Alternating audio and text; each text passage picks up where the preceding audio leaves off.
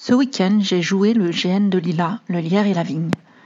Je ne suis pas là pour vous faire un retour sur ce jeu, mais juste, pour le situer, je peux vous dire qu'il s'agit d'une retraite artistique d'une communauté de polyamoureux. C'est l'occasion d'aborder des sujets liés aux relations plurielles et non exclusives autour du vecteur de l'art et de l'expression de ses sentiments. Ce matin, mon amoureux et partenaire de vie m'a dit au sujet de dimanche soir quand je suis revenue J'étais curieux de ton week-end. Tu avais l'air tellement bien avec si peu à raconter. Bien aujourd'hui, c'est toujours pareil.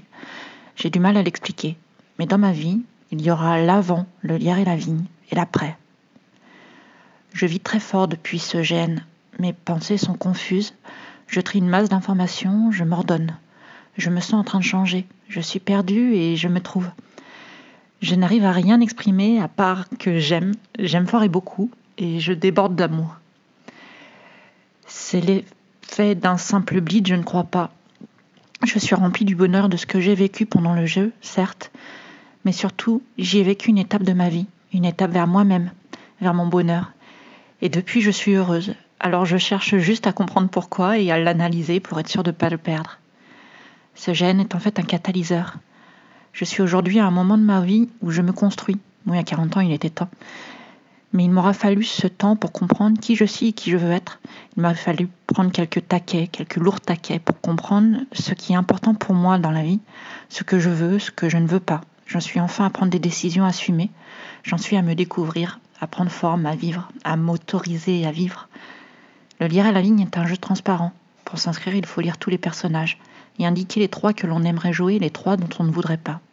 J'ai fait ceci début juin. C'était pour moi une période de dépression. J'étais mal, je me cherchais.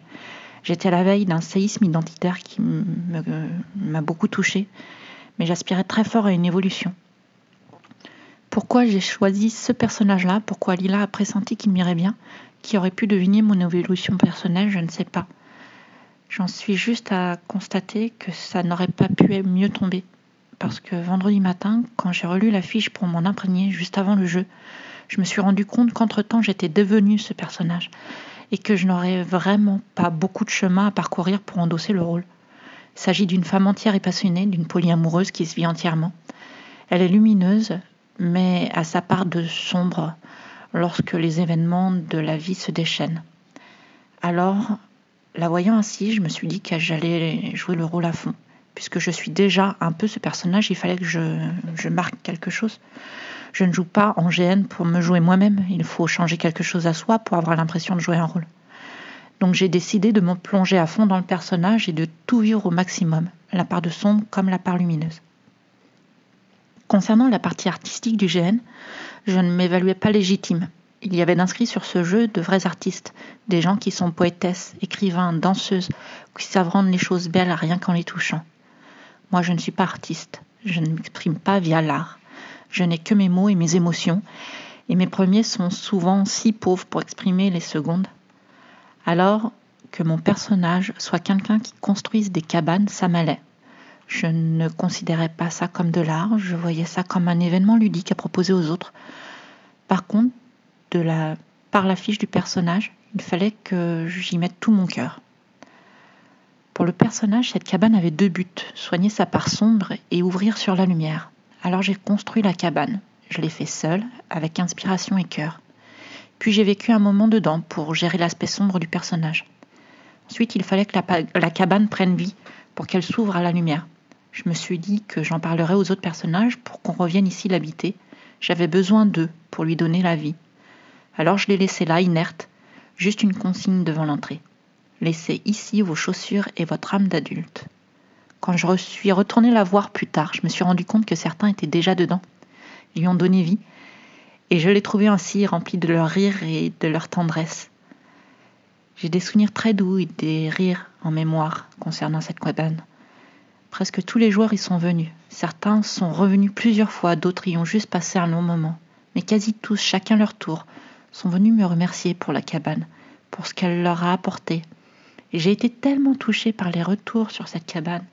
Je l'avais faite pour moi, enfin pour le personnage que j'incarnais. Pour quelque chose de très intérieur. Je devais utiliser les autres pour réaliser mon but. Mais les autres se la sont appropriés. Et ils m'ont retourné tellement d'amour pour ce qu'ils y ont trouvé, c'était totalement inattendu. J'étais tellement touchée, j'ai tellement reçu. Concernant la partie de la personnalité de celle que j'incarnais, je l'ai dit, j'ai poussé celle que je suis à fond, tous les curseurs dans le rouge, pour voir où ça allait. Et là aussi, je reste pantoise de voir que non seulement j'ai aimé ce que j'ai incarné, mais encore une fois, ce que je donnais, je le recevais en retour au centuple. Ce personnage, c'est moi.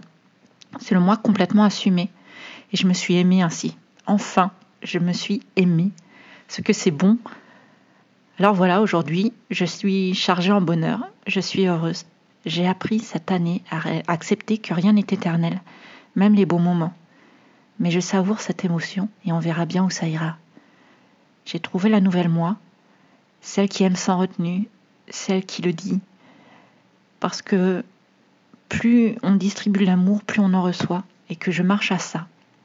Pour le moment, j'ai envie de hurler je t'aime à celui qui est là, à celui qui est parti, à celui qui est trop loin ou à celui que je ne peux pas, et à tous les autres, et à tous mes amis, et à ceux que je devine, et à ceux qui m'attirent.